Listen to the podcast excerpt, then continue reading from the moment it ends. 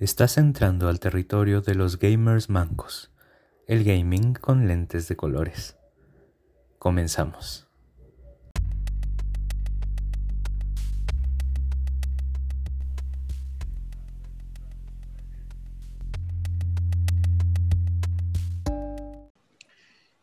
Bienvenidos sean a este nivel extra de gamers mancos, donde manqueamos generalmente. Pero el día de hoy no vamos a manquear. Hoy tenemos un capítulo extra especial que yo pedí particularmente para estas fechas. Para empezar, voy a presentar a las personas que estaremos participando en este bonito podcast. Como yo no soy Dano y como a mí no me interesa seguir las tradiciones, vamos a empezar por mi queridísimo y bien ponderado amigo Rodrigo. A ver, Rodrigo, preséntate. Hola, ¿qué tal? Soy Rodrigo. Hoy vamos a platicar sobre películas de terror, horror y a definir algunas que otras, ¿no? Se va a armar la polémica porque cada uno de nosotros aquí en el panel pues, tenemos diferentes opiniones. Hay unos que nos gustan mucho y hay otros que no tanto, ¿no? Así como también escuchamos en el episodio de los videojuegos, hay unos que los empezaron y no los terminaron. No sé si les haya pasado lo mismo con las películas, igual las empezaron a, a ver y nunca las terminaron de ver. Habrá que ver. No me pasó. Pero para eso es este episodio. Bienvenidos. Muchas gracias, Rod. También el día de hoy tenemos a una invitada especial que también nos acompañó en el episodio pasado. Jim, ¿cómo estás? Hola, hola, aquí estamos dispuestos a, a platicar de mucho terror y pues sí, como dice Rod, a ver a ver qué polémicas hacemos aquí. Y obviamente en este panel también va a estar nuestro presentador habitual, pero el día de hoy va a ser un participante.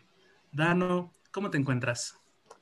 Em, preocupado por su salud mental, honestamente.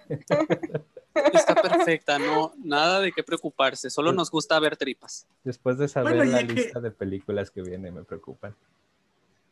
Bueno, ya que, ya que estás, ya que estás realizando polémica. A ver, preséntate, el más pequeño del miembro, el más pequeño de nuestros miembros aquí en, el, pues, A ver, Notita, preséntate. Pues, yo soy Nota, con una nota en la cabeza. Y pues estoy, muy feliz de estar aquí hoy. Bienvenidos, chicos. De verdad, si no lo, si no lo vieron el capítulo pasado en, en videojuegos, en YouTube, corran a YouTube para que vean de verdad. El disfraz de nota nos da la vida del mundo. Pero bueno. nota se anota. Porque nota estoy, se anota. Estoy, siendo yo mismo. un, poco, un poco siguiendo con esta dinámica que Dano nos dice de que, que le preocupa nuestra, nuestra salud mental, es que hoy vamos a tratar justamente sobre películas de terror. Llegamos a la conclusión de que hay muchos videojuegos que están basados en películas y a la inversa, hay muchas películas que están basadas en videojuegos. Pero hoy no vamos a tocar esos temas porque ya hablamos de videojuegos. Entonces, en, en algunas discusiones llegamos a la conclusión de que hay demasiadas películas de terror muy bonitas que merecen ser vistas, que merecen ser disfrutadas en familia, ahí a la mitad de la cena con la abuelita, comiendo una bonita película, clásico domingo familiar. Con los sobrinitos recién nacidos. Claro, los sobrinitos pequeños que vean una película contigo, es algo tan familiar y tan de domingo que que yo no, me puedo imaginar, no me puedo imaginar que, estemos haciendo otras cosas eh, en, estas, en, estos, en estas épocas, sobre todo en estas bonitas épocas. Y vamos a empezar con una película que de hecho la mayoría de nosotros hemos visto. Eh, en español le pusieron El legado del diablo. Y en inglés se llama Hereditary. Hereditary. esa mera. Es una película muy bonita, personalmente a mí me gustó mucho, me dejó una noche sin dormir, la recomiendo bastante. no vamos a dar, evitaremos dar spoilers de las películas, pero se nos puede ir alguno que otro, ¿no? Spoiler alert, lo ponte por aquí en la pantalla. Alerta así de... que, sea un spoiler, que, que sea un screamer.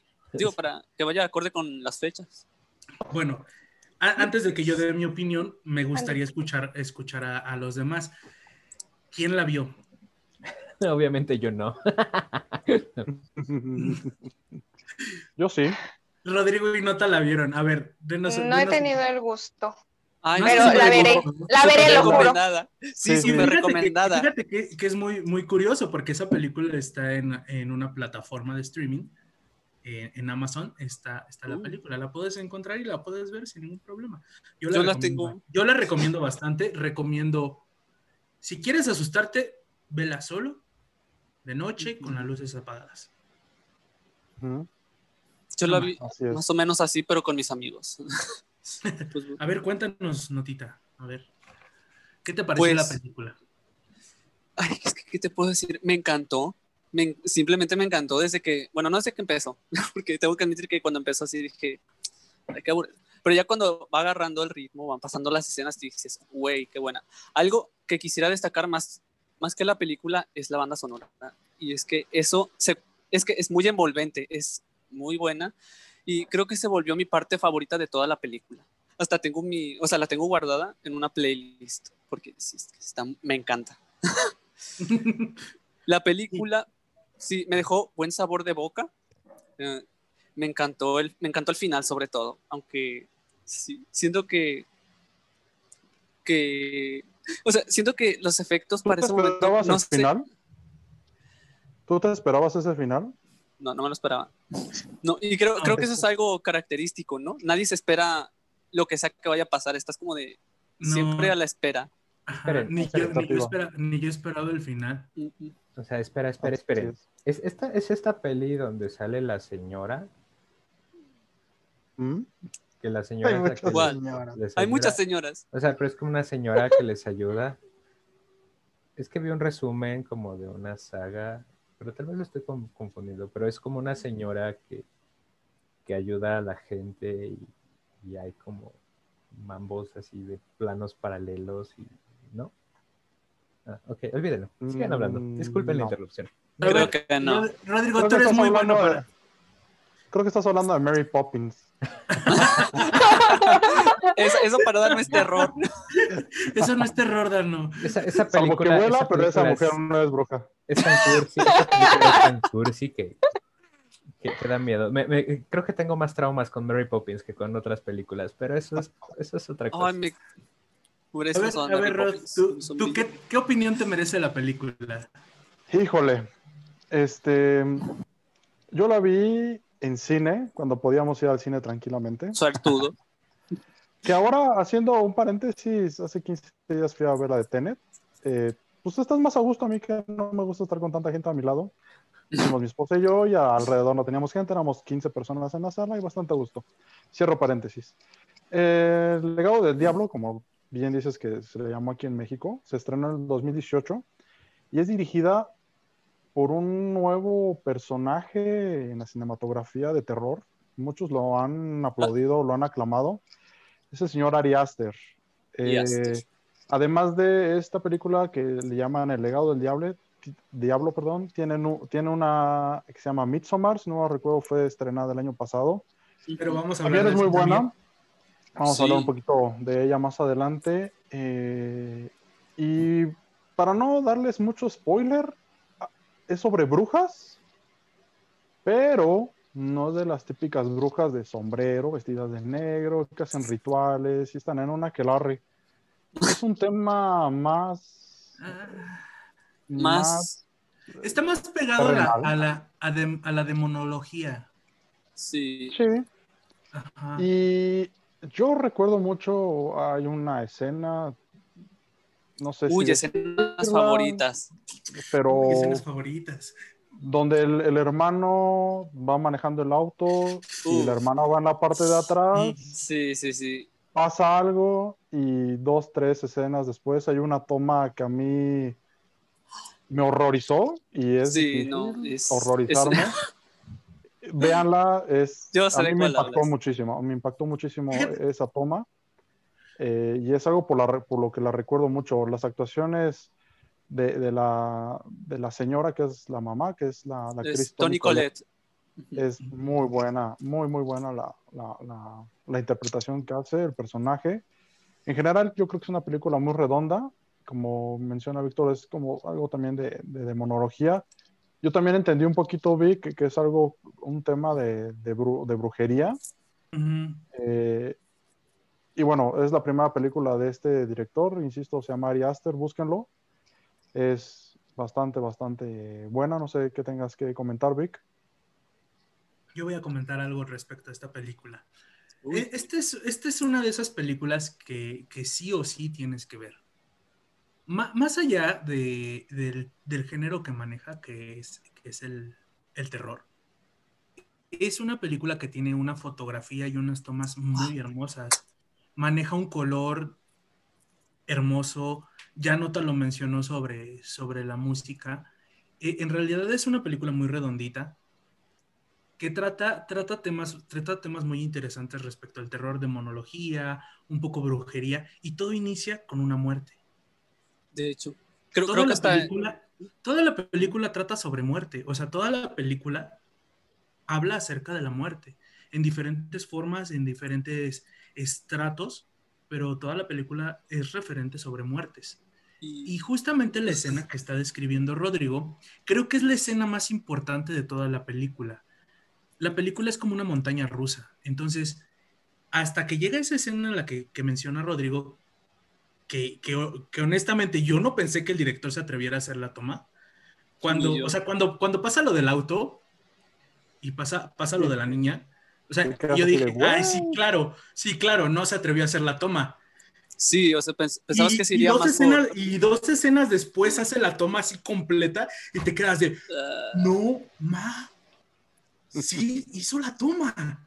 uno a pensaría, hacerlo. Ajá, entonces a partir de ese punto, ese punto específico, la película empieza a subir, a subir, a subir, a subir, a subir, a subir. Y tú te vas horrorizando cada vez más y más y más con todo lo que está pasando. Y cuando llega al, al final, no, no te esperas lo que pasa. O sea, yo, yo realmente no esperaba eso. Yo esta película la vi cuatro veces. ah, por una vez, una vez la vi en el cine, las otras veces las vi, una con, con mi familia y otra con, con mis compañeros del trabajo. Y cuando la veía con mis compañeros del trabajo, decían ellos, es que de verdad llega un punto en donde tú piensas que va a acabar y, y no, hay algo más. Y otra vez te vuelve a pasar que va, que tú piensas así, ya, ya, ya, ya acabó esta, esta locura y no, empieza otra cosa más. Entonces yo recomiendo ampliamente que vean esta película. Si les gusta el género del terror, la van a disfrutar muchísimo. Y algo muy interesante, en las paredes hay escritas frases en algunas Mm. tomas Sí, sí. y pongan la atención a esas Son frases. pistas. Son pistas. Si Ajá, no me equivoco, son, son sasas. Son sasas. Ajá, empieza con Sasas. No las repitas, niño, no las repitas. Porque como dije, pandemonium. esto tiene que ver con demonología, entonces pongan la atención ahí a esas cosas.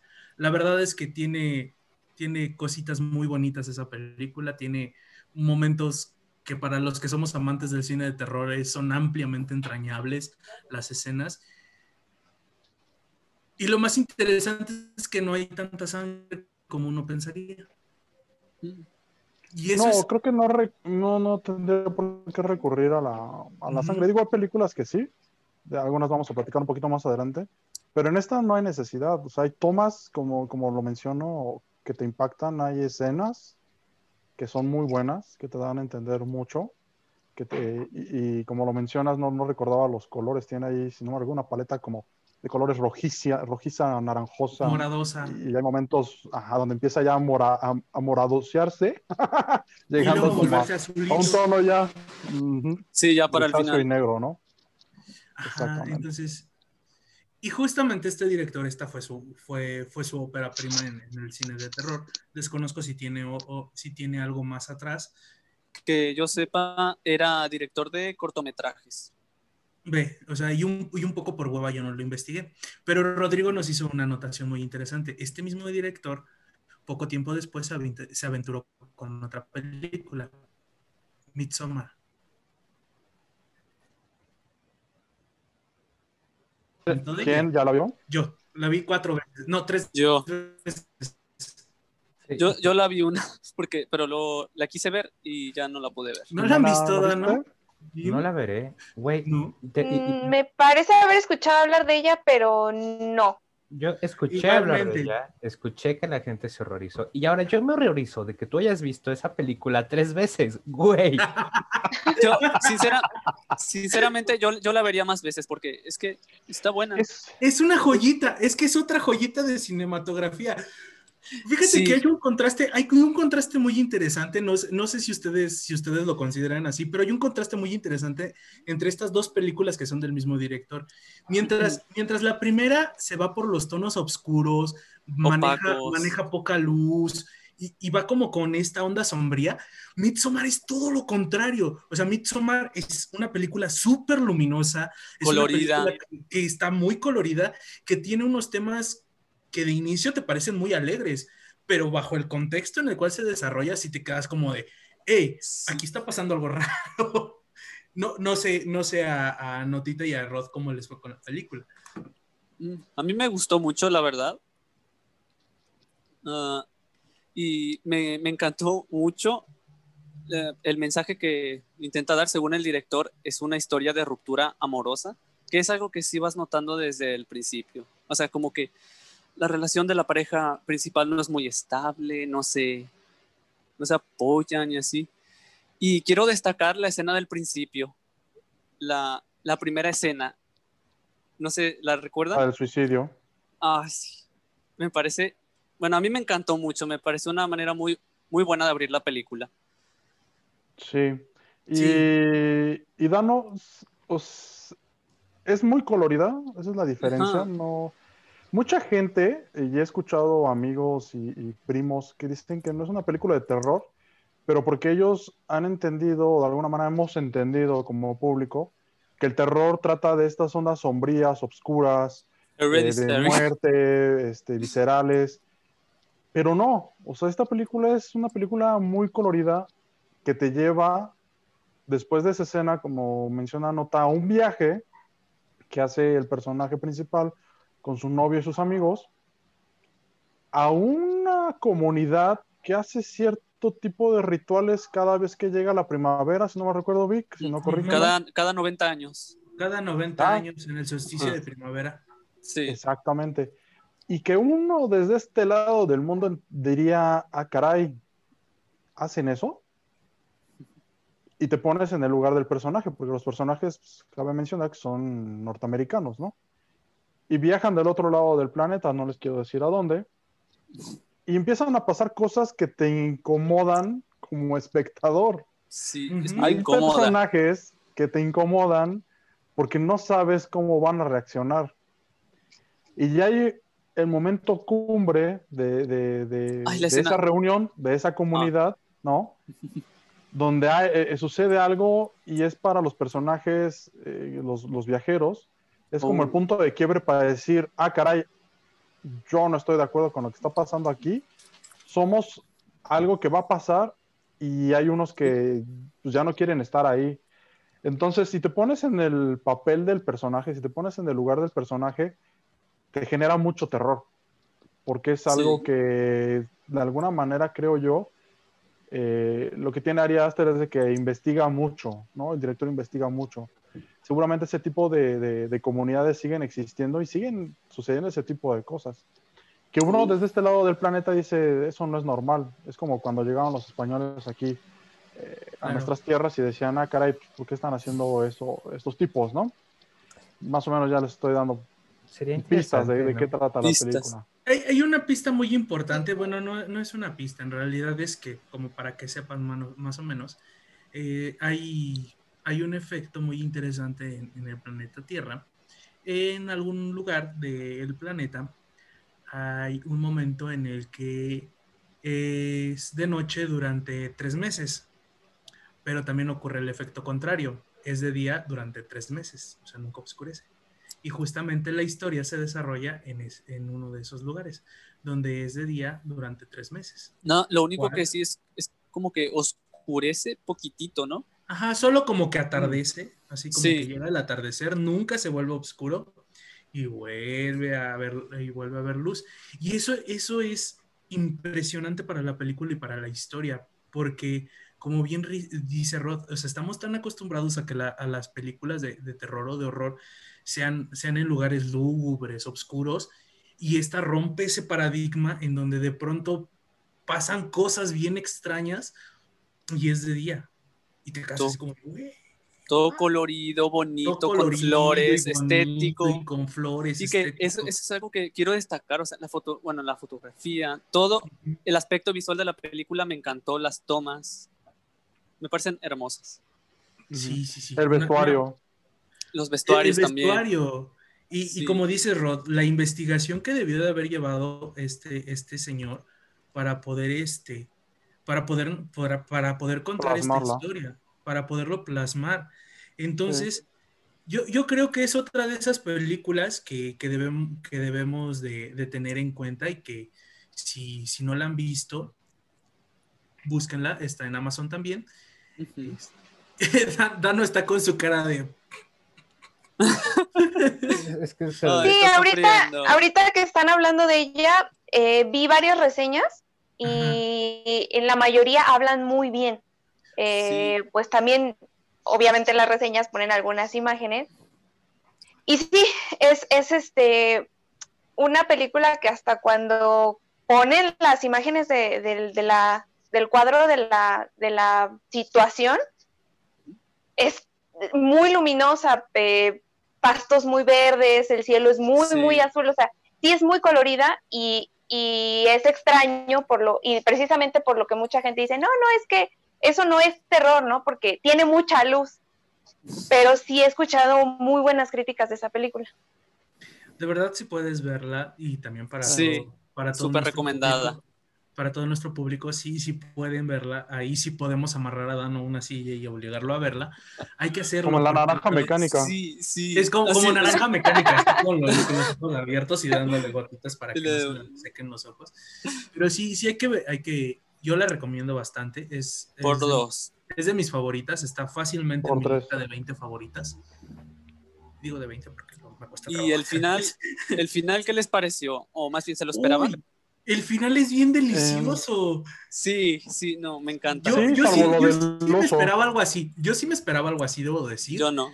No, yo sí me lo esperaba, yo sí me esperaba que pasara algo así. Pero, pero de la forma en la que pasó fue totalmente extraña. Fue hasta Sí, como de sí. wow. Es que si- sientes al verla incluso que, como te digo, tiene, es muy simbólica. Creo que eso es algo Sí. que comparte con el final de Hereditary. Ambos finales son muy simbólicos. Son, son simbólicos, ajá, mucho simbolismo. Y de hecho, ti- tiene demasiado simbolismo también la película. Y ya, me encanta. Sí, es fantástica. Creo que desde la escena del peñón, la película empieza a ¿La de subir, a subir, a subir, a subir. y- Sí, y sí. Sí, sí, desde esa escena creo que es como el parteaguas de, Y, y de que, ah, algo caray, que, yo sí estoy viendo una película de terror.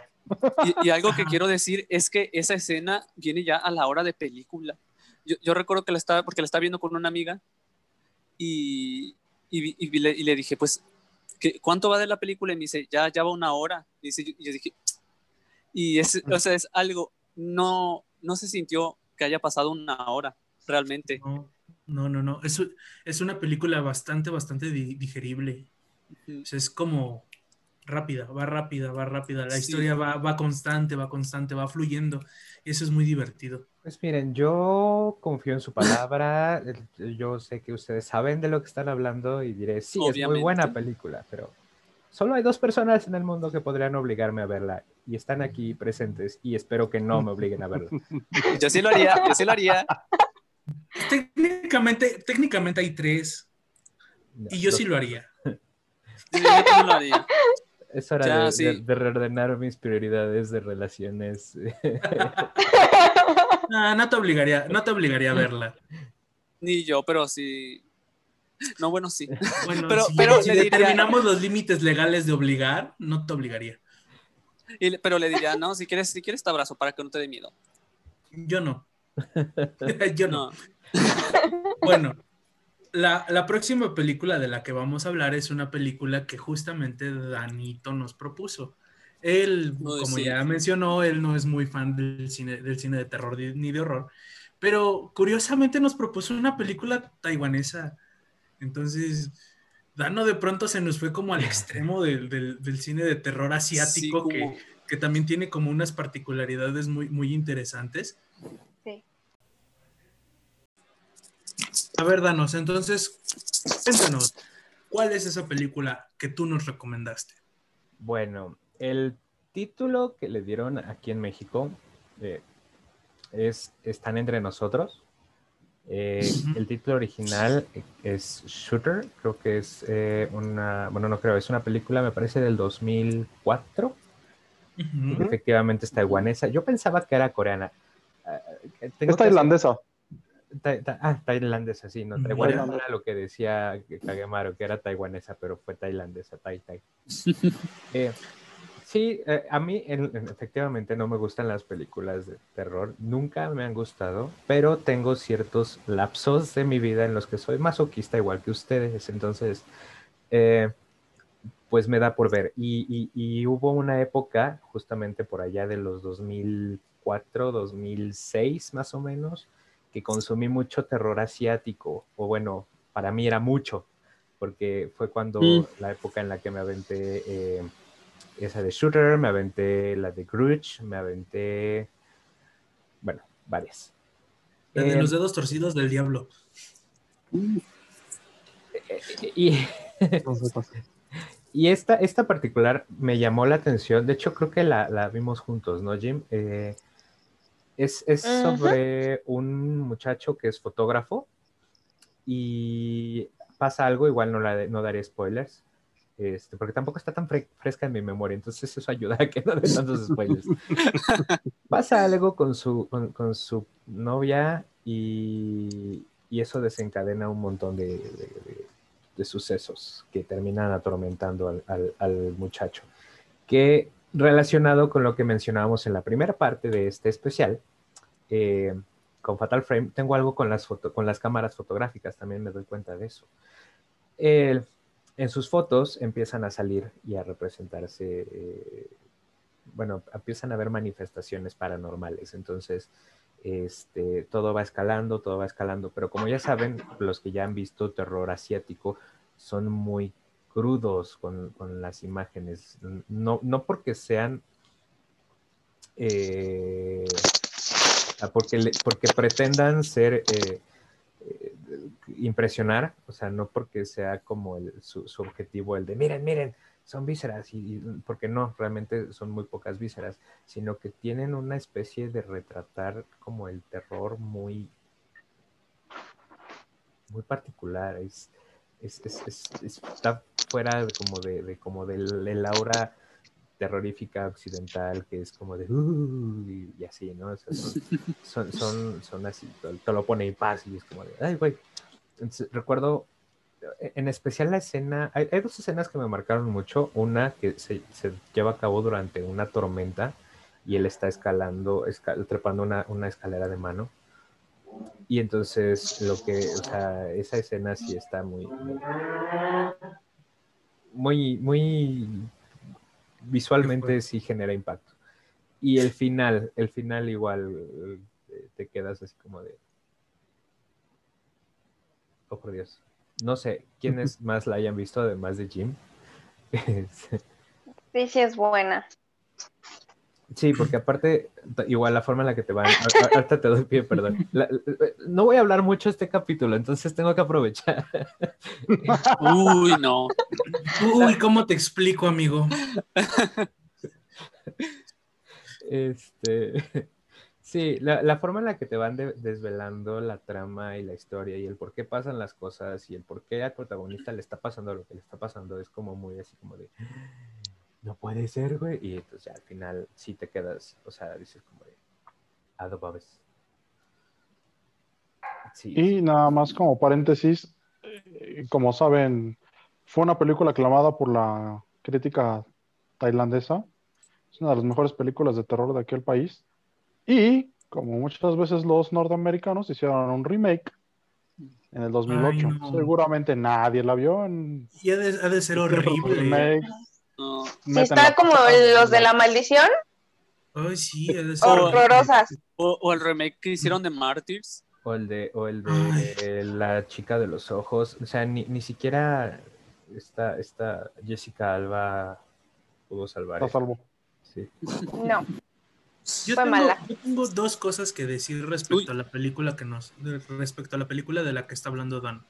La primera es terror asiático es un terror muy fuerte, es un tipo de terror que es muy crudo. Entonces, Dano, ¿quién es el enfermo ahora? Sí.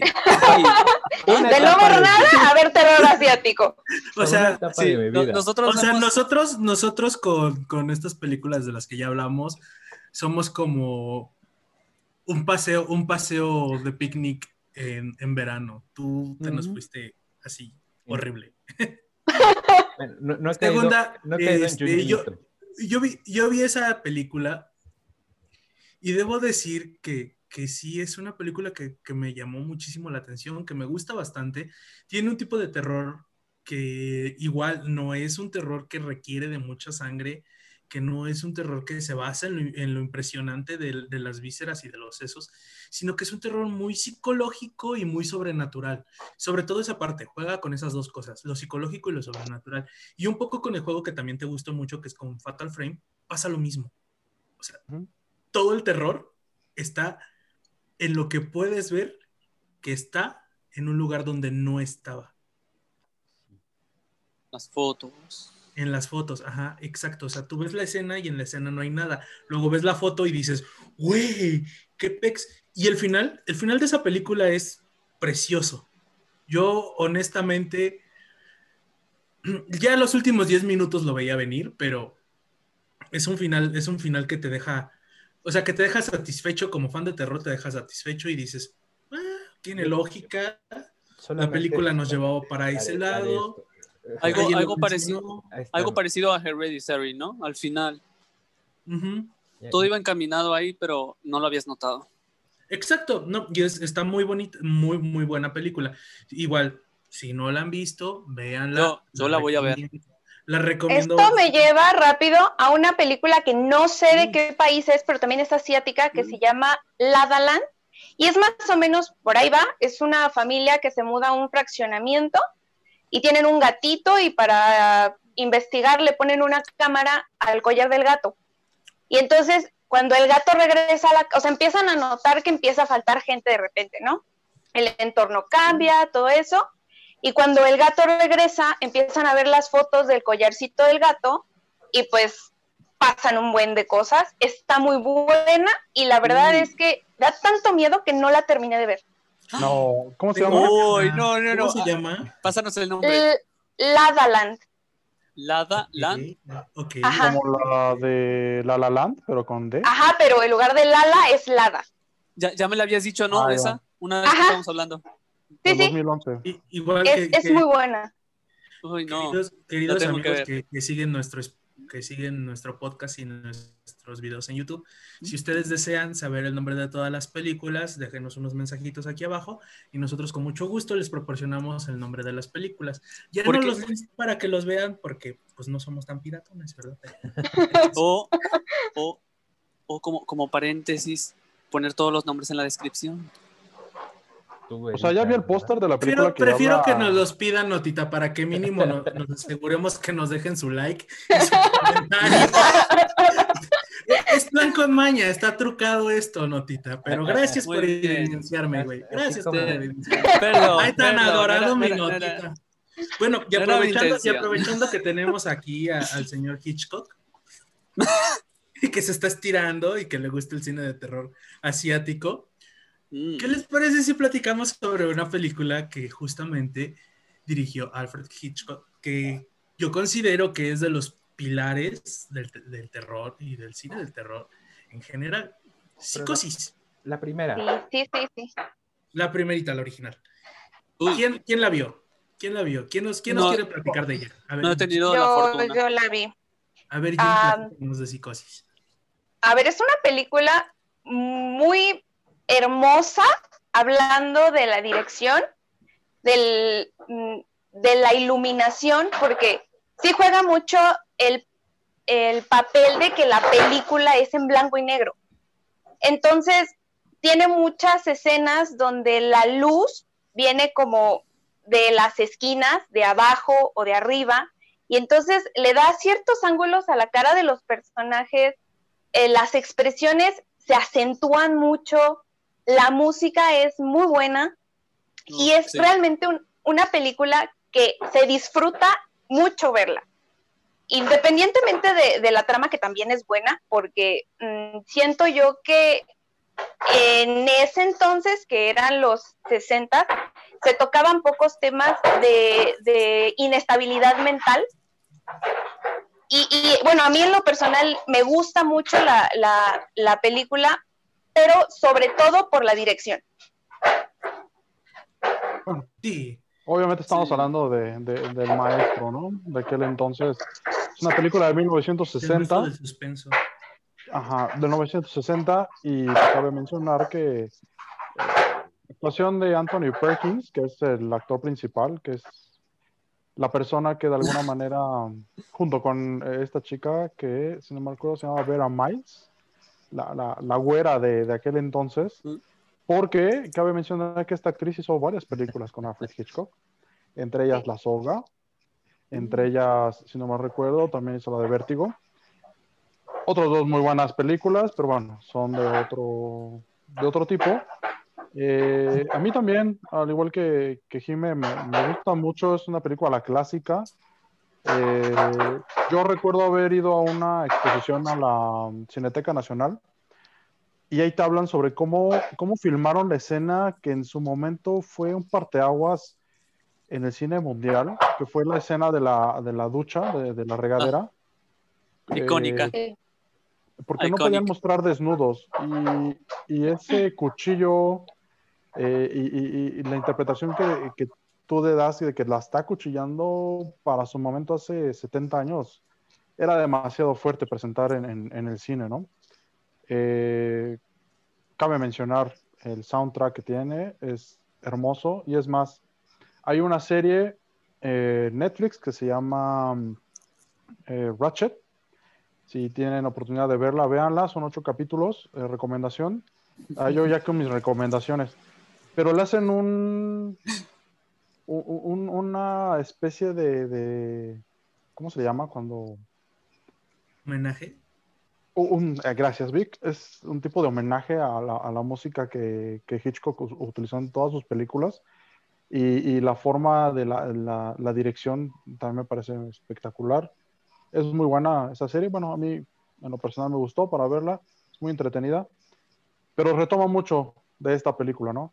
Y detalles eh, cinematográficos, como menciona Jimé, pues yo no soy, no sé mucho de eso, de los colores, pero sí es, es icónica, es representativa del cine de, de, terror y de suspenso.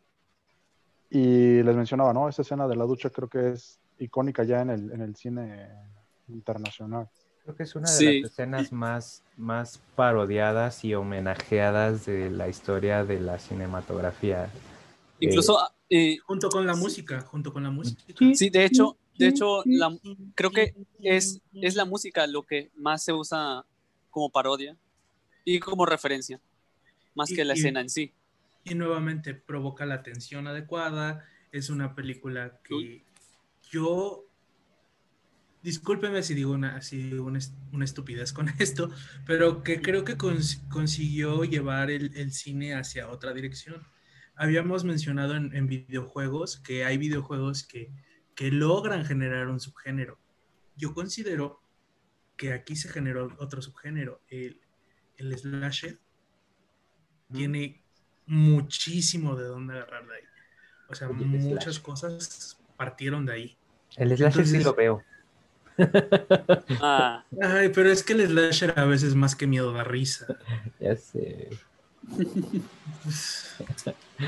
Pues sí. Entonces, Hitchcock, eh, Hitchcock se consolidó como, como un excelente director y esta película pasó a ser un referente, como ya todos lo dijimos, en el cine, marcó un parteaguas y generó un subgénero, el slasher. Y justamente como bien menciona este Dano, él sí ve slasher. Entonces, si él ve slasher, ¿por qué no hablar de ellos? Hay varias sagas, hay varias sagas, hay mucho lugarcillo de donde agarrar. Tenemos, tenemos cositas interesantes ahí. Mm, Una de las cosas que caracteriza el, el cine slasher es que aquí sí hay un buen de sangre, aquí hay un buen de asesinatos, mutilaciones, tripas de fuera. E- Este cine se caracteriza por tener un tipo de carga que va más hacia, hacia, lo, hacia lo humano, hasta qué tan miserable puede llegar a ser un humano en cuanto al asesinato, en cuanto a, esta onda, ¿no? Va como más por la parte de los asesinos en serie que por la onda sobrenatural y mística, mágica que hemos venido platicando un poco. Entonces, a ver, justamente que estamos en esto, a ver, vamos a ver, ¿quién, quién quiere contarme acerca de su slasher favorito? Dano. Dano ya levantó las manos. No.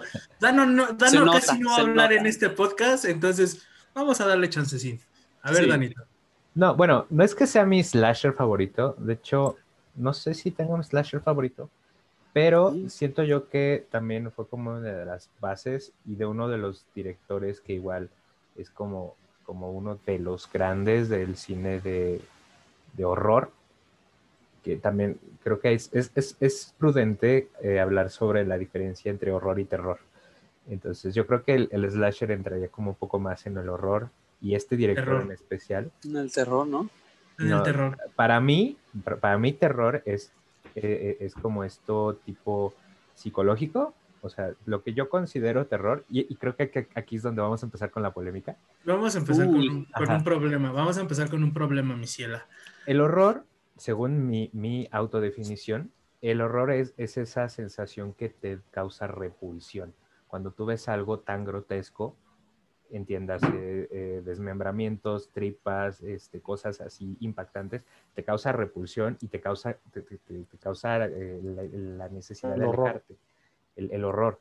Y el terror es esa sensación del miedito que, que sientes cuando hay algo, como en las películas de, de las fotografías, como en la que dije de, de Shooter, como en el videojuego de Fatal Frame, que sabes que ahí hay algo, pero no sabes qué es lo que hay, que, que- que está latente ese miedo y que te genera como, como esa sensación de inseguridad. Entonces, una es inseguridad, lo podríamos representar así, terror, inseguridad, horror, repulsión, para mí. Entonces, Sí, creo que. Pues no, mi monstrua. Sí, sí, pues no, mi monstrua. Fíjate, e- es, esto es interesante, pero según el diccionario, el terror es un miedo llevado al límite y el terror es un miedo paralizante. La diferencia entonces sería que eh, mientras, el, mientras el terror te provoca un miedo que te paraliza o que, o que te hace correr o que te hace tratar de huir, el horror es un miedo que sobrepasa ese límite y te provoca otra sensación. Hablaba, yo alguna vez se los mencioné, eh, el horror te provoca, llega un punto en donde ya no te provoca una sensación de, de, de querer escapar o de querer huir, sino te provoca una sensación más. Y les ponía yo, por ejemplo, a, a Lovecraft, que llegaba a un punto en donde, en donde su, su miedo te llevaba al punto del horror en donde te provocaba asco. O sea, lo que ya te provocaba eso no era, no era miedo, era asco. Ya te daba asco. pues mi ciela, me acabas de Y dar mira. la razón. No vamos a pelear porque los slashers no son horror. Porque para el horror tiene que tener otro elemento. Es incomodidad. Pero- bueno, e- esto lo, lo Vamos, dije... vamos a hacer una cosa. Vamos a hacer una cosa. No vamos a estar peleando por esto. No en mi, no en mi podcast, querida. Porque este es mi podcast el día de hoy. No, no es cierto. No, no es cierto, es el de todo. Pero no en este podcast que es, que es tan especial y maravilloso para mí. Así es que vamos a dejar que las personas que nos escuchan y que nos ven nos digan qué es lo que ellos opinan acerca de la diferencia entre el terror y el horror. Déjenlo en sus Dejen sus comentarios. Gente de. Spotify, vuélense a YouTube para dar su opinión. Sí, sí. A todos son Sí, leídos. por favor, por favor. Y bueno, O en nuestras redes sociales que después Notita mencionará. Este, Sí. Entrando en el tema. Sí, sí, perdón. me creo que desvío. tenemos que hablar obligatoriamente de la primera película llamada de Slasher, que es la película Halloween. del director del maestro John Carpenter. Justo a eso iba, justo a eso iba. No es mi slasher favorito, pero considero que es uno de los pilares por su director. Eh, creo que, creo que hay lo- los tres grandes slashers o los que marcaron las, las bases, Halloween, eh, Nightmare on Elm Street o- Viernes 13. y Viernes 13. Eh, ¿Y dónde queda Scream? Ese, ese ya fue la segunda oleada de los slashers. Bueno, ya fue Pero es, el digamos, slasher, slashers de los, de los ochentas. Ajá. Y entonces, precisamente Halloween, Halloween es- es- también es icónica, o sea, esa, esa máscara eh, igual ha sido parodiadísima, ha sido homenajeadísima. Eh, Jamie Lee Curtis de ahí fue como que boom, este, se le han hecho cientos de remakes, de secuelas, precuelas, eh, no sé, o sea, hasta, hasta versión chill debe de haber de, de, de. Y, Nada más para que te des una idea, Dano, rapidísimo, el dato ñoño. Hay 1, 2, 3, 4, 5, 6, 7, 8, 9, 10, 11 películas que hablan sobre Halloween. La primera fue Ulala. filmada en 1978 eh, por John Carpenter y la última fue estrenada hace dos años, que se llama Halloween. Y no es tan mala, yo la vi. Ahí regresa a, la pantalla Ah, grande Jamie Lee Jamie Lee Curtis. Curtis. Sí. Es como La Venganza. Y hay dos películas en especial que hace Rob Zombie. Yo vi la Halloween 2. Me estresó. O sea, es tanto ruido, tanto grito, tanta... A mí me estresó y salí. Es si que no fui al baño a vomitar, Es que porque es, es Rob Zombie. estoy bien acá. mi, mi Rob Zombie tiene por... te- si nosotros tenemos problemas mentales, mi Rob Sí, Zombie Rob tiene Zombie. más. Rob Zombie tiene daño. Pero bueno. Pero bueno, regresando a la... Gracias. No, y gracias por, por, por el dato. siempre. Es, es muy, es muy bienvenido. Me hace tanto ruido esa frase, pero bueno. Este, sí, eh, ¿de qué trata? ¿De qué va Halloween? Para aquellos que han estado viviendo de nuevo bajo una piedra o... o- porque hasta yo sé de qué va Halloween. Es literalmente un asesino. eh, y si- sienta como las... eh, John Myers. John Mayer, Ma- no, Michael. Michael Myers. Michael Michael. Myers. My- Michael. Ajá. estoy confundiendo con el director. El asesino es John Carpenter. El asesino de John Carpenter. ¡Ah! De nuevo, tenemos aquí a un, a un vato Dirigió y actuó que tiene pedos mentales y, y mata. Y, desde niño. y termina eh, obsesionándose con el personaje de Jamie Lee Curtis. Este, y entonces Que su empieza, hermana. ajá, se empiezan a... a- qué, qué bueno, es esta es- eh, viste, historia enredada con, con remakes. Se supone que la que, la, la que recién se, se estrenó eh, borra todas las otras, ¿no? Entonces, este, pero bueno. Eh, En, en lo general es eso. Es ¿Me estás diciendo que hay un multiverso? No, Oh. eh, es, es un- es un- es un- olviden toda la- todas las porquerías que hicieron antes. Esta es la secuela, esta sí. Este, pero bueno, el chiste es esto: eh, eh, es un vato que empieza a matar a diestra y siniestra eh, a todos los que se le ponen enfrente de maneras cada vez más, más este, exageradas, porque hay que decirlo eh, inverosímiles y conforme va avanzando la, la saga se vuelven como, como cada vez más así como de... Le pasó como a, a Rápidos y Furiosos. Este, cada vez es como de, ah, no manches. Pero la primera es buena, la primera genera ese, ese terror, la musiquita, de nuevo, musiquita icónica. Eh, Oh, sí. el Sí. soundtrack de esa, de esa película es este, creo que es algo que tienen mucho las películas de terror, que, que, que son, que, que dejan huella, que escuchas tú la música y, y- y- y se te... se te- Automáticamente sabes qué película es. Sí, y- no, pero aparte te, te, te- te- te- te lleva, Te ponen los pelos de punta. ajá, y, y es como de, eh, esa y otra que vamos a hablar, que también, este, creo que anda, anda por ahí, la, de, la del exorcista, o sea, son, son tonaditas que, que dices tú, "Ay, la madre, no, ya, bye. Este, entonces sí, y, y también generó muchos estereotipos. Este, gracias a eso, eh, nuestro queridísimo Eco tiene miedo de morir primero que todo el mundo. Este, ¿Por qué, güey? Porque, es homosexual y rubia. exacto. Ya nada más le falta ser afrodescendiente para saber que seguramente él muere primero. Pues, Primero muere el afrodescendiente, la rubia y el homosexual. Y si es las tres, pues no es afrodescendiente, pero tiene agentito, pues. Entonces, ahí, ahí se va.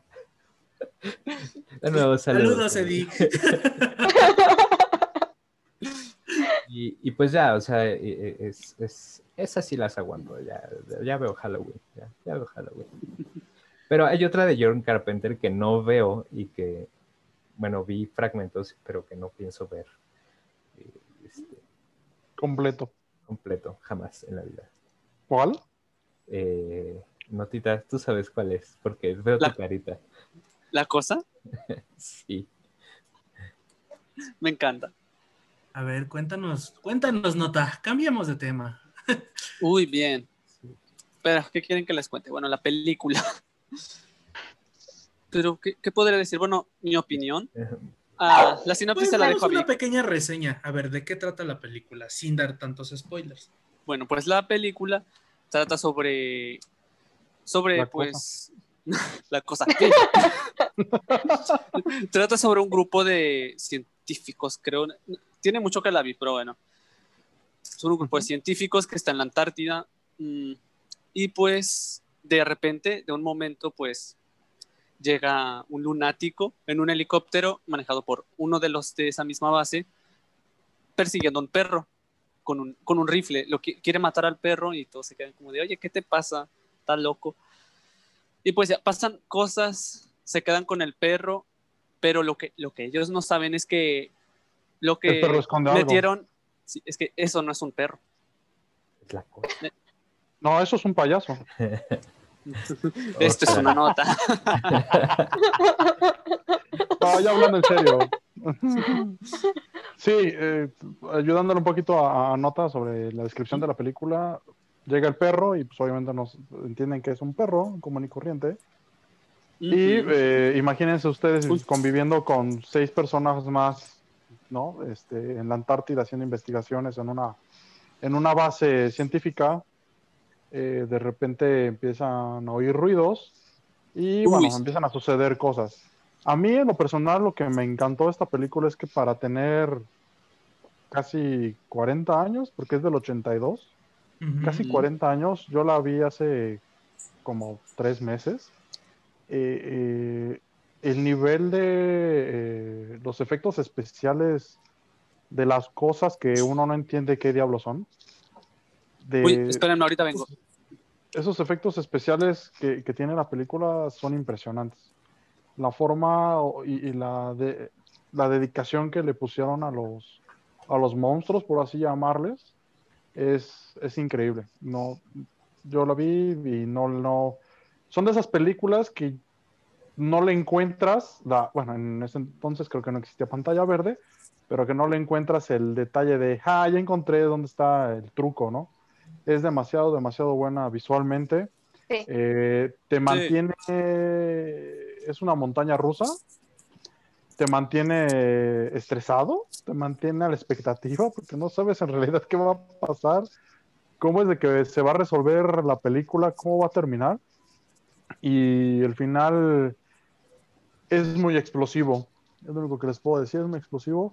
Se me hace una película bastante, bastante buena. Eh, no es de las más conocidas de John Carpenter, pero si tienen la oportunidad de verla, eh, vale mucho, mucho, mucho la pena. Este, el Es una protagonista joyita. es. Sí, Eh, el Eso, protagonista eso es Kurt Russell, Kurt Russell. mm. que no sé si sea hermano de Russell Crowe, no, ¿verdad? Olvídalo. No. No. Es Kurt Russell. pero este, y parecería, habría que investigar, pero a mí me da la impresión de que la película sí fue grabada, no sé si en la Antártida, pero en un lugar Mm. con, para, para haber generado en hace 40 años esa calidad eh, de, de- de escenario, de, de producción, si no fue filmada en, no. un, un- en un- en un lugar con, con nieve, es impresionante. Se- según No vi yo, fue, no fue filmada en la Antártida, fue en un estudio en Los Ángeles. Y algo curioso es que John Carpenter, o sea, a la hora de fil- filmar, perdón, ordenó que, que el aire acondicionado del lugar, o sea, lo bajaran. O sea, que el lugar realmente estuviera frío. Eso es lo que, era, lo que él quería. Pero si no fue grabada en la Antártida. Es que ese vato estaba. Estaba. Estás. Estaba. Está. Estaba. ¿Sigue? Está. ¿Sigue estando? Sigue, Sigue. sigue estando, sigue Sí. estando entre nosotros. Está Sí, dañadito. sí, sí, sigue entre nosotros. Así como la sigue entre película. nosotros. Ay, Vamos, vamos a jugar un juego Among Us. Uh, Que de hecho yo alguna vez les dije que ese juego sentía que era una referencia a esa sí, a la cosa. película, a la Por- cosa, de, hecho, de hecho, sí hay teorías, perdón que me salga, porque sí, incluso cuando te matan en ciertas ocasiones, se ve que es una criatura extraterrestre en el videojuego. Así que Mm. sí, yo sí lo tomaría como una referencia. Pues no es salirte, somos gamers mancos. Uy. Supongo que lo de nosotros es los videojuegos, solo que hoy decidimos hablar de películas, porque, pues, ¿por qué no? Eh, Porque Halloween Día de Muertos. Halloween, Día de Muertos y nuestro podcast. Eh, Sí. No, no es cierto. John Carpenter es, es- se consolidó como, como un director de, de cine de terror muy, muy fuerte. Tan es así que lo invitaron a participar en el 2005 en una serie que yo les he recomendado muchísimo que se llama Maestros del Terror. Este es un compilado de 13, de 13 episodios que cada episodio está dirigido por un director diferente. Uno de estos episodios está dirigido por John Carpenter, que justamente es el fin, el fin del mundo, eh, el fin del mundo en 35 milímetros, que narra la historia del final del mundo eh, grabado a través de una película de 35 milímetros. Uy, qué interesante. Sí, sí, sí, sí, sí, está súper interesante. No les digo más porque la verdad, para serles honestos, es que si les empiezo a contar, les voy a dar un buen de spoilers porque es una de las cosas que más me gustó que, que él grabara. Pero ah, ah, cada episodio está grabado por un director diferente y se podría, se podría decir que son capítulos autoconcluyentes, como alguna vez llegó a pasar con, con Le temas a la oscuridad, con escalofríos, que eran, que Es eran como- capítulos autoconcluyentes, es lo mismo. Es como una antología, ¿no? Creo que se dice así. Exacto, más bien, más bien creo que lo, lo llevaría a esa parte, es una antología de terror, este, se llama Maestros del Terror, si, si la pueden ver, de verdad véanla, son tres episodios fantásticos, deliciosos, que van a disfrutar y que los van a realizar. Y justamente, eh, estoy Hablando de maestros del terror, que hablando de maestros del terror, hay, hay varios, hay varios, este, hay varios, hay varios directores involucrados en este proyecto y uno de ellos es Argento, que de él tenemos una película que en, en realidad es parte de una trilogía, pero que específicamente esta película fue eh, grabada en los 70s y se hizo, hace poco se hizo un remake con, con mi querida Tilda, amiga personal de toda la vida, he ido a los cumpleaños de todos sus- Siempre me invita de peda cada ocho días. Siempre, le- siempre- siempre le digo que no porque estoy ocupado, pero, pero sí, siempre me invita. Qué mala la tilda. Y es Suspiria. Ah. ¿Cómo es no? una joyita. No, sí, digo, sí, sí. O sea, no, no, no, no, no, no. No, me Lo es. confundí, pero es que sí, lo es. Es es una joyita de Suspiria, creo que es, es, de, esas, es de esas películas que, que te horroriza de una forma, de una forma agradable. Sí, sé que, sue- sé que suena muy, muy tonto, sobre todo porque vi la cara de Dano así de, eso no puede ser posible, pero No, sí, sí es, es posible. posible. No, de hecho pensaba que suena a nombre de, de antro que te encontrarías en Zona Rosa o atrás de Bellas Artes. Y no estás tan equivocado, y no estás tan equivocado, porque la historia justamente habla de una escuela de danza, pero de Ujú. danza, de danza, este, bueno, de ballet y de Contemporánea. danza contemporánea. Sí. de danza contemporánea. Y aquí, de verdad, véanla, la actuación de, en la última película, la actuación de Tilda es maravillosa. Hace tres, hace tres personajes en esa película.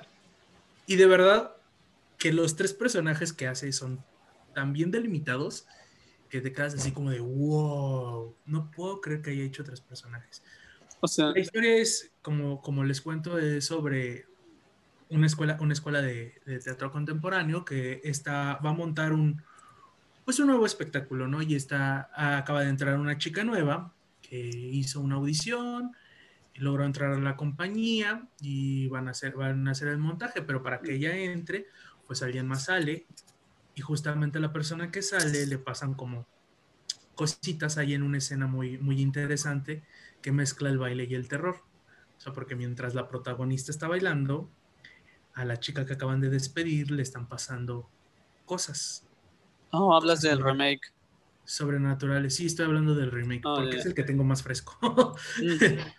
Pero les decía, esto es parte de una trilogía que habla de, de las tres madres demoníacas, la madre de los suspiros, la madre de las lágrimas y la madre de...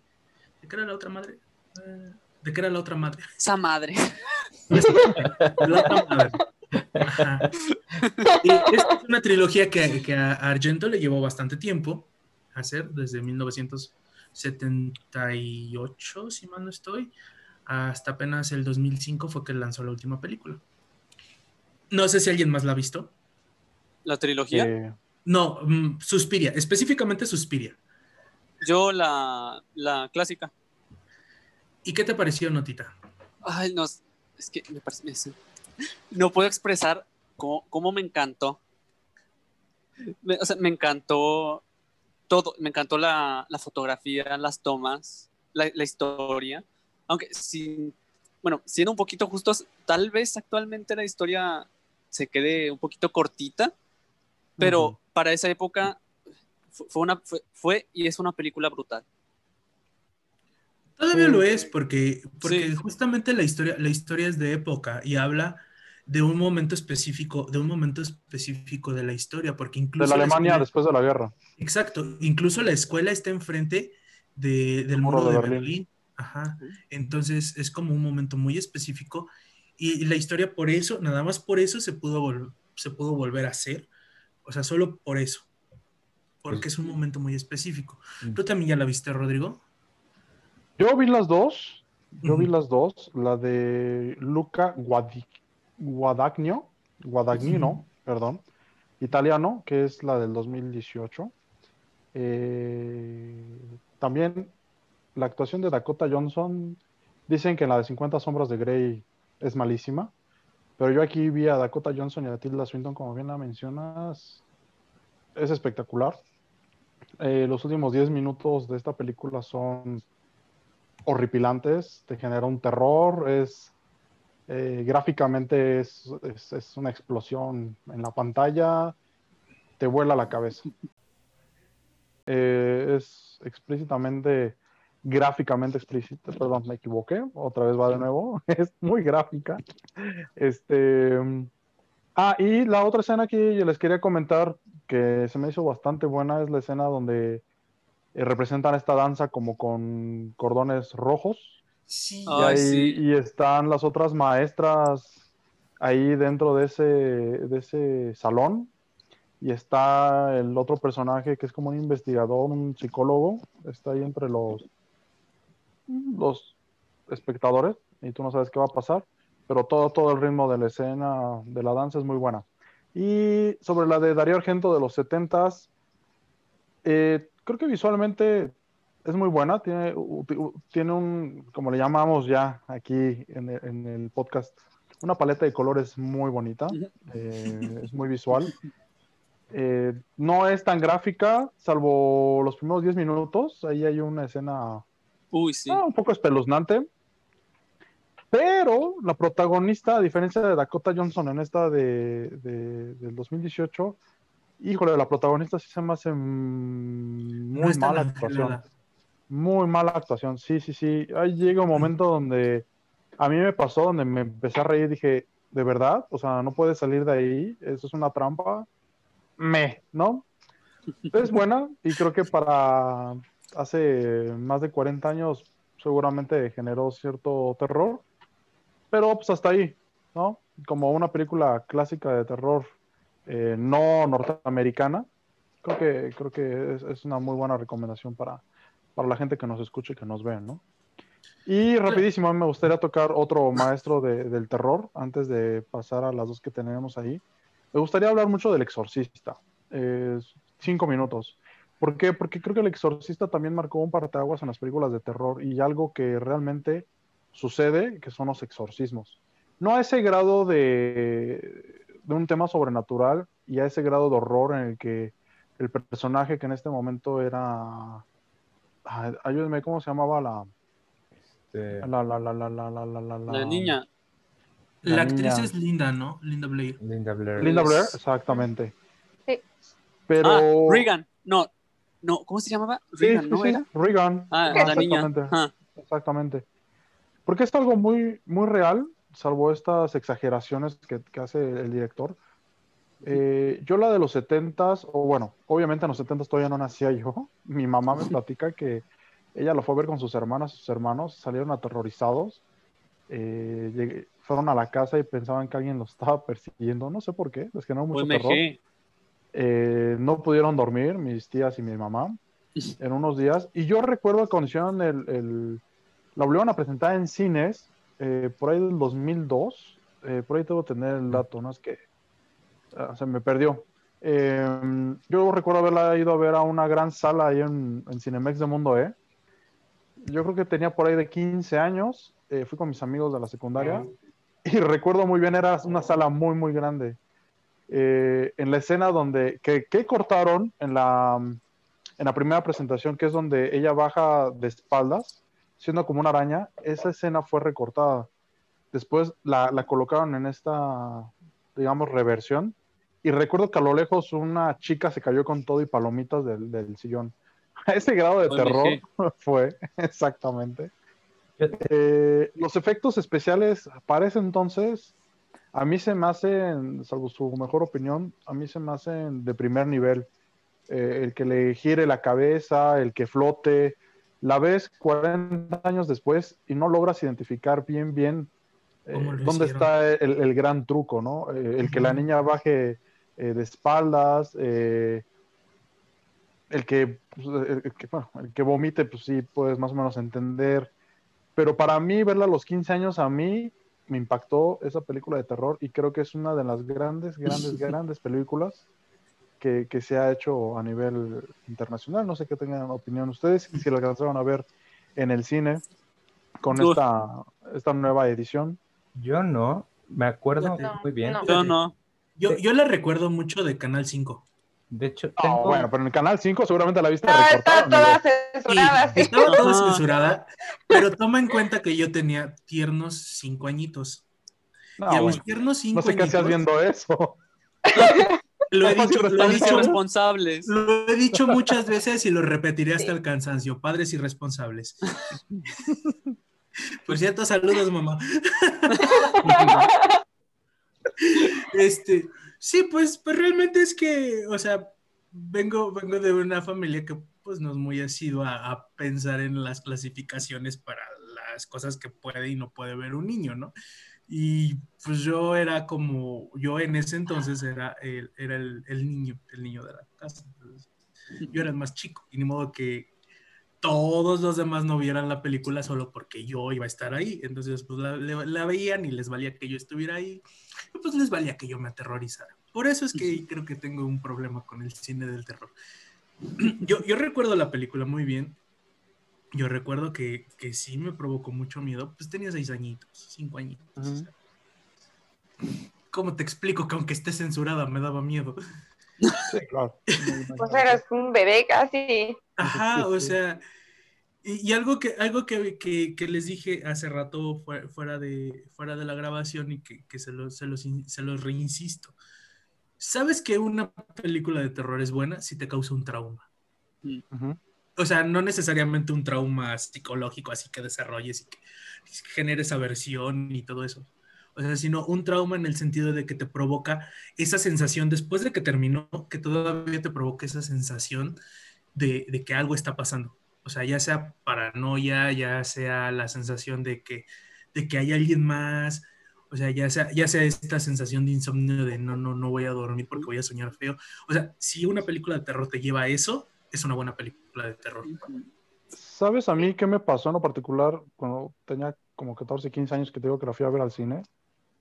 Que es algo tan real que, que yo llegué a pensar y de alguna manera, digo, igual no es como muy tema, pero me llegué a acercar un poco más a, a la iglesia, de cierta manera, porque sí tenía un, sí me generó este, ese terror de que, de que un demonio se te, se te pueda meter y, digo, ya después investigas sabes que no, sucede así tal cual en la película. Pero hace uno o dos años, el mismo director hizo un pequeño documental donde sí filmó en Italia un exorcismo real. Uy, Búsquenlo, véanlo, de verdad. Aunque no sea de este grado de, de, de, eh, de ficción, pero sí te da miedito ver cómo reacciona la persona que tiene el demonio encima y ver cómo contesta y, y- y- porque sí es real, o sea, eso sí es un pequeño documental que, que él hizo con su equipo y, y este cuate pues me parece ser que estaba muy metido, ¿no? Ya eh, la, la- el Exorcista 2, 3, yo ya las vi y nah, es como, nah, no, no son, no, no, no, no, no se acercan para nada, ¿no? Y lo que, lo de lo que habla Víctor es de que también pasaron cosas sobrenaturales sobre los actores. Por ejemplo, esta niña, la De linda hecho, Beth, creo que muchos murieron feo, ¿no? Sí. Exactamente. Sí, sí, Sí. sí. Simplemente la escena final de cómo muere el padre Carras es como, Sí, sí. diablos, diablo, Sí. ¿no? O cuando lo están exorcizando. Te digo que esos efectos especiales a mí, después de 40 años, me siguen pareciendo extraordinarios. Yo hay algo Pero con no. lo que no puedo y es con la cara de Dano. Dano, Dano está así, Dan- Dano está sinceramente fuera de sí, así viéndonos con cara de están enfermos. Esa ¿Por qué se hacen eso? No, no, me estaba acordando justamente de, de esa vez cuando la, la, retran- la re- proyectaron Ajá. en cines. O sea, yo ese- esa película no la he visto y no pienso verla jamás. O sea, Tengo- Menos por lo que cuenta. te- tengo, tengo dos, dos grandes eh, traumas, o sea, que sí se llegan a ser traumas con el cine de terror. Y, y- y- y son, son dos, o sea, El Exorcista y eso. Son historias, Sí. películas que, que no, no veré. O sea, los remakes de, de It, ni de loco, ni de chiste, ni aunque me paguen. Y están muy buenas. no, Y ni- están bien leves. ni aunque me digan, Sí, "Mira, son güey, leves". ten un PS5 con, con PlayStation VR y, y- y- no, ni madres. Eh, Yo, yo, yo, yo Luego lo voy vas a- al psicólogo. no. Ten, que- yo lo voy- ten- ten uno, ten un novio del norte al que puedes abrazar, ni así. yo, yo, yo lo voy a poner a ver esas películas, obviamente. Yo espero, yo espero que sí, Nota. Yo espero No, que sí, no. por el bien de nosotros y O por el sea- bien de y por el bien de nuestras conversaciones del próximo año. Todo sale bien. Sí, todo sale bien. Es, es que justamente, o sea, a lo que voy es que me generaron tal, tal impacto. Eh, escenas, no las películas. He llegado, a ver escenas de, de- la, de la serie de, It, de la miniserie, que yo pensaba que era una película. Y, y, cuando estaban eh, anunciando, porque igual pasaban los trailers y hacían el anuncio de la película, cuando la hicieron la, la- la proyección de nuevo en los cines en aquella época, o sea, ver, ver los, los avances en, en la tele, ver los comerciales de la película, me generó pesadillas. O sea, a ese grado. Soy así de cobarde y esa, y esa película me generó tal impacto que con los puros avances yo ya tenía pesadillas, yo ya soñaba. Eh, lo mismo con la, lo- la escena que, que comentabas, creo que igual fuera de cámaras de IT, de la regadera, igual no me quería bañar porque tenía miedo de que el pinche payaso saliera de la, de la regadera. Eh, con, con esta y con esta, yo no me acerqué a la iglesia, este, pero sí, sí tenía mucho miedo en las noches, la escena de la, de la, de la escalera que comento, o sea, me generó un, un trauma verídico, un Sí. verdadero y real trauma, que, que- que no, o sea, y ahorita que están hablando, por eso me quedé así como, o sea, me sentí como el meme de Ben Affleck, hasta en blanco y negro estoy, es como de,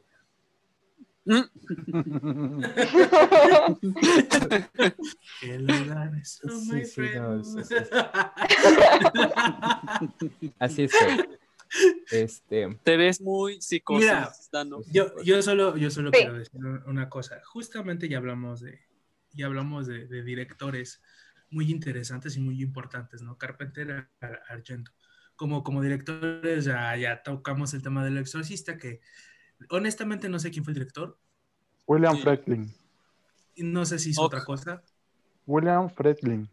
Así- No sé si hizo otra cosa, yo creo que no. Ah, sucede, Si no lo recordaría. dio calor, hace calor. No. Pero a- aprovechando el striptease de Dano, este, y que está en blanco y negro además, OMG. Es arte. hay otro, es arte, es arte. Eres arte, Dano. Eres Hay, arte. hay otro director que justamente inició en, en una película en blanco y negro y que yo considero también un director de cine, ya cine de culto y de un tema muy específico que son los zombies y es George A. Romero. Creo que. Todas sus películas tienen dos palabras en común. Muertos vivientes. Sí. El amanecer de los muertos vivientes. El anochecer de los muertos vivientes. No es la noche, ¿no? La noche de los muertos vivientes. La noche de los muertos vivientes. El amanecer de los muertos vivientes. El día de los muertos vivientes. La Y así contando. Ajá. o sea, muertos vivientes hasta en el serial. Pero eh, es un, es un director que habla de zombies y que era un tema, eh, que es un, o sea, su cine básicamente está especializado en zombies.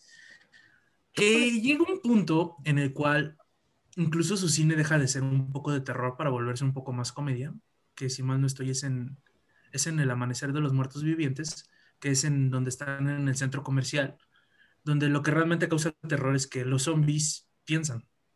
O sea, dejan de ser estos seres tontos, lentos, que, que solamente se mueven por instinto, a ser seres que realmente piensan y que, que sí te, te, te cala un poco, te da escalofríos pensar en, güey, o sea, hay un, hay un vato que está atrás de mí, que no importa lo que yo le haga, el güey no se va a parar, a menos que le, de- que le destruya el cerebro, que me quiere tragar y que además el güey es igual de inteligente que yo o más. Vemos, ¿no? Ujú. Si, si sigue a Eddie, pues ya no diría que igual de. Saludos, Eddie. Esta es rubia. Sí, La- saludos, pobre- le, le hacemos bullying aun cuando no está en el podcast. Qué bueno. Debería de haber estado aquí, pero bueno, tuvo, tuvo cosillas que hacer. Se, se quiso, teñir, Problemitas. se quiso teñir el pelo porque lo de él es la, la inteligencia artificial. Ah, Este, pero, pero sí, no, no sé si ustedes han visto algo de, de Romero que, que- que puedan contarnos.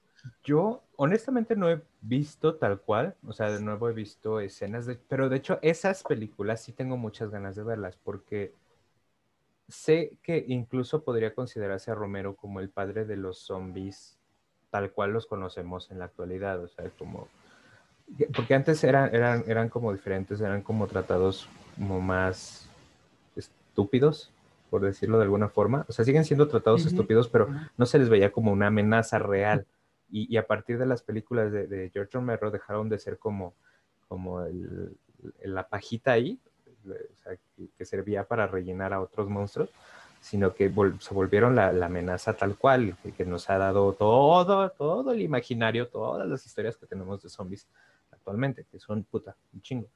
Entonces, tengo muchas ganas de ver sus películas, porque aparte, yo no sabía, o sea, hasta hace poco, o sea, yo, yo había escuchado que había La Noche de los Muertos Vivientes, El Amanecer de los Muertos Vivientes y bla, bla, bla. Y yo pensaba que era como algo tipo lo que le pasaba, no sé, a Halloween o a...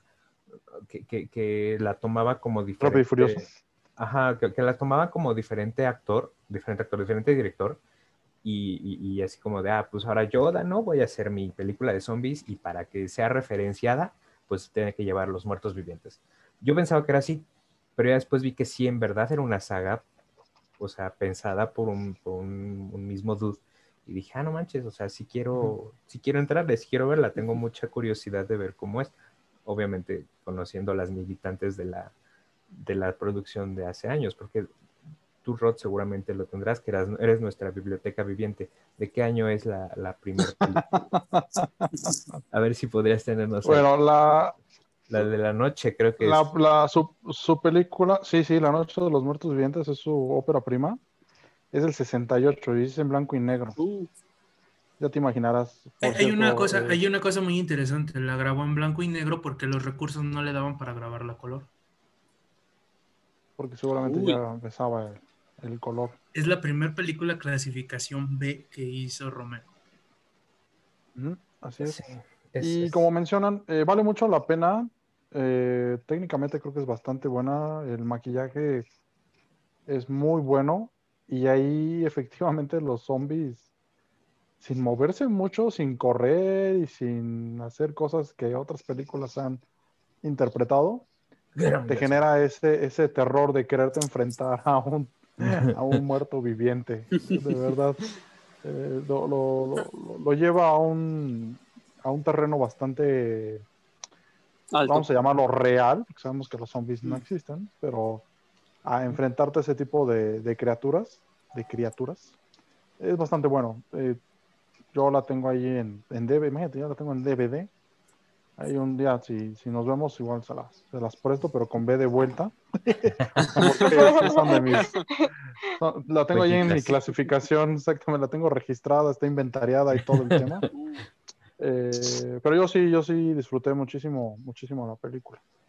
Y como, como lo menciona Víctor, después ya el señor se, se siguió con otros, otras películas que hablaban sobre muertos vivientes, pero sí, su ópera prima creo que fue, es, es de las más homenajeadas, de alguna manera también, y de las más más reconocidas, recordadas. ¿no? Sí, claro. Una delicia. Sí, sí, claro. Una delicia. Porque hablando de zombies, eh, como mención honorífica, hablando de zombies, seguramente ya la vieron. La de Tren a Busan, esta película No. coreana. No, no, Sí. es, es- Ay, sí. Que va- Buenísimo. Sí. Va a estrenarse la Sí. secuela, dicen, ¿no? eh, Sí. sí, pero a mí es muy buena, es muy buena. Oye, yo Tiene también una tengo una- también en Netflix, eh, también de coreana que se llama Virus. ¿Se llama Ah. Virus? no, Es un chavo que se que queda en un departamento, su familia sale y de repente empieza a jugar, eh, se conecta con sus cuates y de repente Mm. alguien dice, le vieron las noticias y empieza a ver como una infección y se queda solo en el departamento. Eh, es buena, es buena, a grandes rasgos es buena, también véanla, está en Netflix, también como recomendación hablando de, de zombies. Yo también Y la otra que a mí creo que los últimos 10 minutos tiran a la basura gacho, es la de Guerra Mundial Z con Brad Pitt. Los últimos 10 minutos creo que sí no supieron cómo terminar o no sé qué, eh, pero la tiraron así, le hicieron bolita y la tiraron a la basura, ¿no? Y más con ese super comercial que sale ahí en el hospital. eh. Yo, yo solamente pero- quiero decir una cosa de Guerra Mundial Z. Si pueden leer el libro, lean el libro. De verdad es mil por ciento mejor el libro y nada que ver con la película. Se El juego está entretenido. El juego está entretenido. Hay, un juego. Ven, ven, todo está relacionado, gamers mancos. Y volviendo a lo del tema de los libros, nada más para que no se nos vaya, hay un maestro del terror que se llama Stephen King, que le han hecho muchas películas. Ah, ah, ah. Vemos, vemos que- eso de maestro del terror, vemos. Yo creo que sí, yo he visto sus películas, no, he- no he leído ninguno de sus libros. Ay, es que- Para mi gusto, la primera película de Carrie es buena. La del Resplandor, si tú me dices que es mala, Víctor, bueno. en fin, No, no, no, no, pelear. no, No, inclu- es muy buena. Incluso, doctor, incluso la secuela, Es una la secuela del Resplandor, que es Doctor Sueño, es buena, es buena. Es buena. película. Sí, sí. Pero, Y es una adaptación que se hizo al cine. La ves esto, ¿cómo? obviamente. ¿Eh? es que, ay, es que yo tengo un problema con Stephen King, tengo una relación de odio-amor con te van a cancelar. Porque, o sea, sí me gusta. me va a cancelar. Sí, sí me gusta. O sea, me gusta mucho su obra y me gustan mucho las adaptaciones que ha habido de, su- de sus, de sus libros. Pero así como decir maestro del, maestro del terror, híjole, vemos, ¿no? Siento que, siento que hay. Es como a nivel de escritores, siento que hay mejores escritores de terror que Stephen King. El problema con Stephen King es que es muy comercial. Es lo único. Pero de ahí en fuera, así que digas, uy, el maestro del terror. Híjole, ¿cómo te explico? O Pues sea, a mí- Pero creo que las adaptaciones que se han hecho a sus pel- las películas son buenas. sí, son sí, buenas. sí, sí, sí. O sea, hablando de las películas son buenas. Digo, yo los libros no los he leído. Ahí tenemos, ahí tenemos un hit que provocó el trauma para que muchos niños se volvieran, le tuvieran fobia a los payasos. Tenemos Carrie, tenemos Es que tiene un montón. Resplandor, Sí, Carrie, el. Resplandor, Cuyo, Cuyo.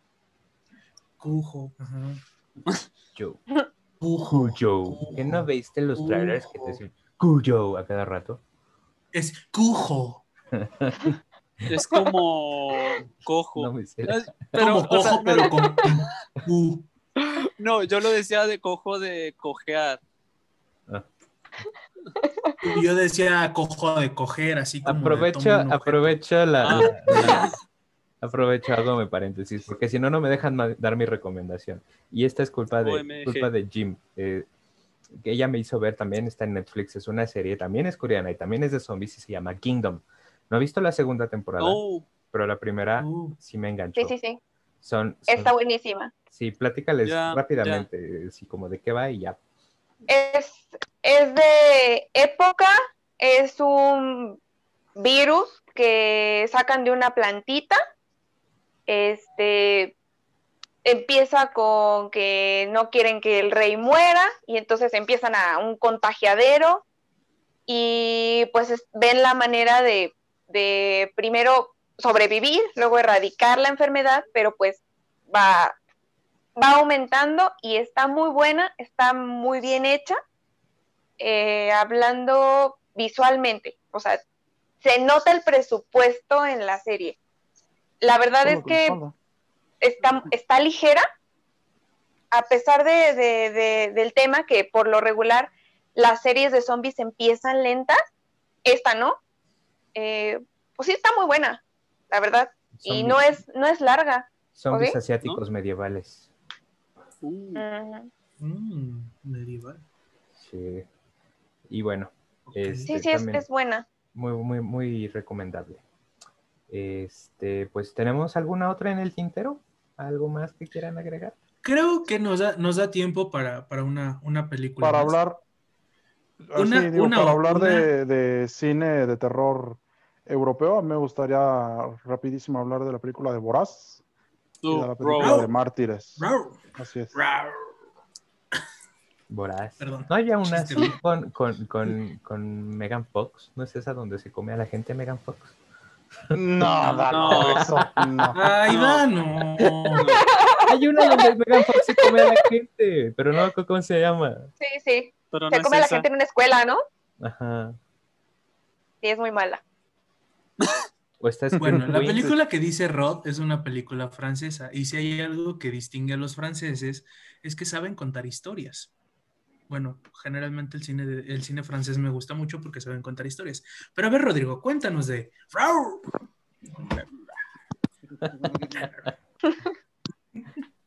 Em,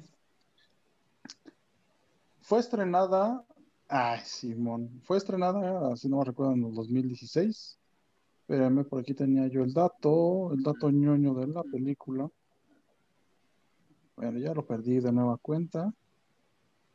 En fin, eh, trata de una familia, un matrimonio y sus dos hijas. Eh, la película empieza, si no mal recuerdo, con la hermana menor, estando con sus papás y están en un comedor, en un restaurante pequeño y pide una comida sin albóndigas. Eh, para no hacerles el cuento largo, es una película que habla sobre canibalismo, algo muy real, que seguramente sucede en este planeta Tierra, sobre el Sí, canibalismo, que es el exacto. canibalismo carne humana. Entonces está a entender pues, de que la niña es alérgica a la carne, o la adolescente es alérgica a la carne, ¿no? Eh, y posteriormente ella entra a la universidad. Su hermana mayor ya está estudiando en esa universidad, si no me recuerdo, estudia en veterinaria. Exacto. Y llega un momento en la película eh, donde le hacen, les hacen la famosa bienvenida, ¿no? La novatada, y le hacen comer un huevo. No, bueno, un, hacen comer un un conejo. Un conejo. un conejo. Entonces dice ella que no le gusta la carne, que no le gusta la carne. Y su hermana le dice algo así como de no seas hipócrita, entonces la hermana se lo come por ella. Ya vestidos bañados en sangre, etcétera. A mí, en lo personal, en la escena que me gusta mucho es donde la hermana menor se da cuenta que le gusta la carne y que es caníbal, que ella no entendía. Eh, el soundtrack se me hace muy bueno. Hay una canción que me gustó muchísimo, que es donde, cuando están en una fiesta como underground.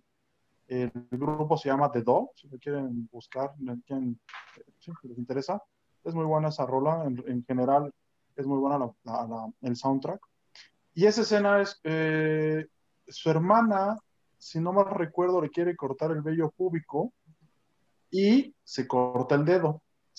Entonces la hermana menor la, la hermana mayor se corta el dedo, se desmaya, y la hermana menor busca el dedo, lo prueba, le gusta, y ahí es como el clímax de la película, porque ya después se viene una cosa Esa escena. espeluznante. Es algo bastante, bastante caníbal, ¿no? Por así decirlo. Sí, sí, y su sí. hermana, la grande, tenía un modus operandi con el cual Ujú. se hacía su, su, Su ¿cómo le festín. llamamos? Es, su, su gusto, su canibalismo, ¿no? Eh. Provoca accidentes ahí muy cerca de, de la universidad. Eh, es muy recomendable. No sé si alguien más tenga que- algo que, que- que opinar, que, que mencionar de, de la película. Y la otra escena que no, no quiero dejar pasar en alto es cuando ella, la primera vez que come carne ahí en la universidad, le da un tipo de, de ronchas, salen unas ronchas. Híjole, oh, a mí me dio mucha, mucha, mucha cosa tener esta cantidad de ronchas y no poderte controlar y rascarte al, al- al grado de que ya te empiezas a sangrar. Yo, yo, quiero de, yo quiero decir algo de esa escena. Este, eh, esa película yo la fui a ver con, con, bueno, con alguien que ya no está con nosotros, que trascendió. Y esa persona era vegetariana. Entonces me decía que justamente sí pasa eso. O sea, cuando alguien que es vegetariano de muchísimos, muchísimos años, o sea, y hablar de muchísimos años es, te estoy hablando de más de 10 años, come, come carne, le provoca una reacción alérgica en la piel y esa reacción hace que te, te dé una urticaria tan fuerte que tú te, tú te rascas hasta el grado de sangrarte.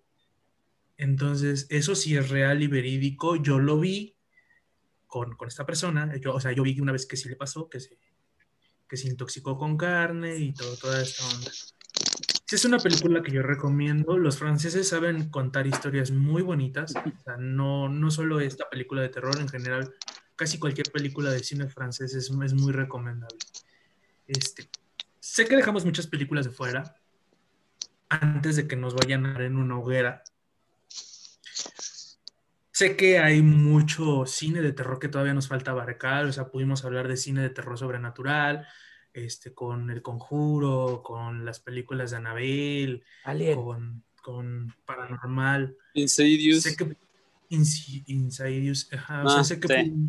sé que pudimos haber tocado también un poco más acerca de, de- del cine de terror, un poco más de arte, como un poco como Mártires, un poco como A Serbian Film, un poco más como Holocausto Caníbal, o sea, sé que nos faltan Oh. muchas películas, sé que hay muchas recomendaciones que podemos hacer, sé que nos faltó cine de horror, más cine de horror como El Cien. Pies Humano, sé que, o sea, sé, sé que hay muchas cosas que dejamos de fuera, pero realmente es que es algo que nos llevaría no un podcast, tal vez ni siquiera dos, es algo que tendríamos que, tendríamos que analizar en, en, en, muchos, en muchos capítulos.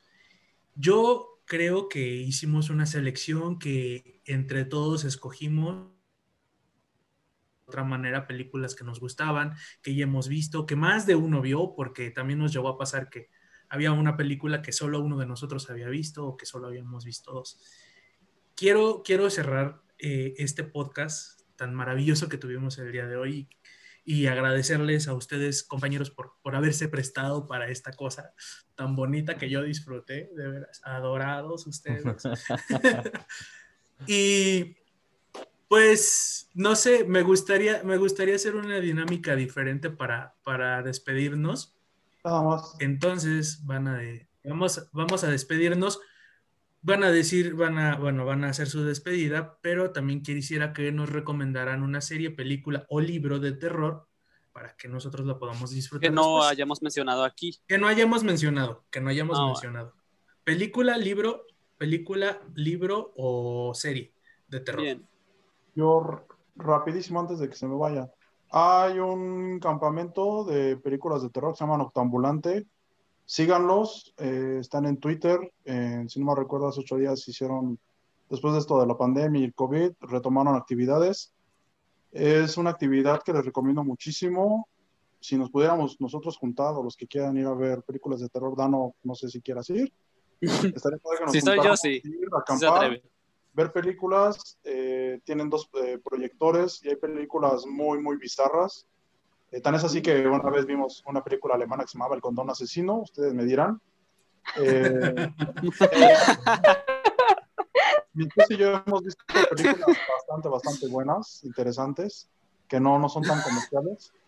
Eh, y bueno, a los que nos escuchen, a los que nos ven, les recomiendo seguirlos. El Ambulante es un, un espacio para acampar y para ver películas toda la noche. Más o menos empiezan como a las 8 de la noche y terminas como a las 6 de la mañana viendo películas de terror. Entonces, Uh. bastante bueno. Y eh, como recomendación de película, eh, Antier vi uno en Amazon que se llama La Casa Embrujada. Salió en cines hace poco. Es buena, a secas. Te mantiene atento. Ya. Yo voy. Eh, mi recomendación es un libro. No es propiamente de terror, es más Mm. eh, ficción. Es de mi adoradísima Anne Rice y eh, se llama, es el inicio de una saga, eh, la saga de las brujas, se llama La Hora de las Brujas. Es un libro buenísimo que honestamente, tal vez yo porque soy muy cobarde, pero no me atrevía a leerlo en la noche porque tiene unos momentos en los que estás leyendo y de- definitivamente te, te- te- te paraliza. Es, es muy bueno. Toda la saga es muy buena, eh, pero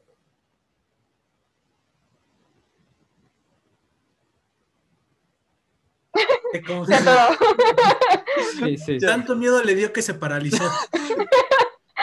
ya, lo siento. No, bueno, es, es muy bueno, es muy, muy bueno. Tiene momentos de mucho, de mucho suspenso, mucho terror, de mucha tensión.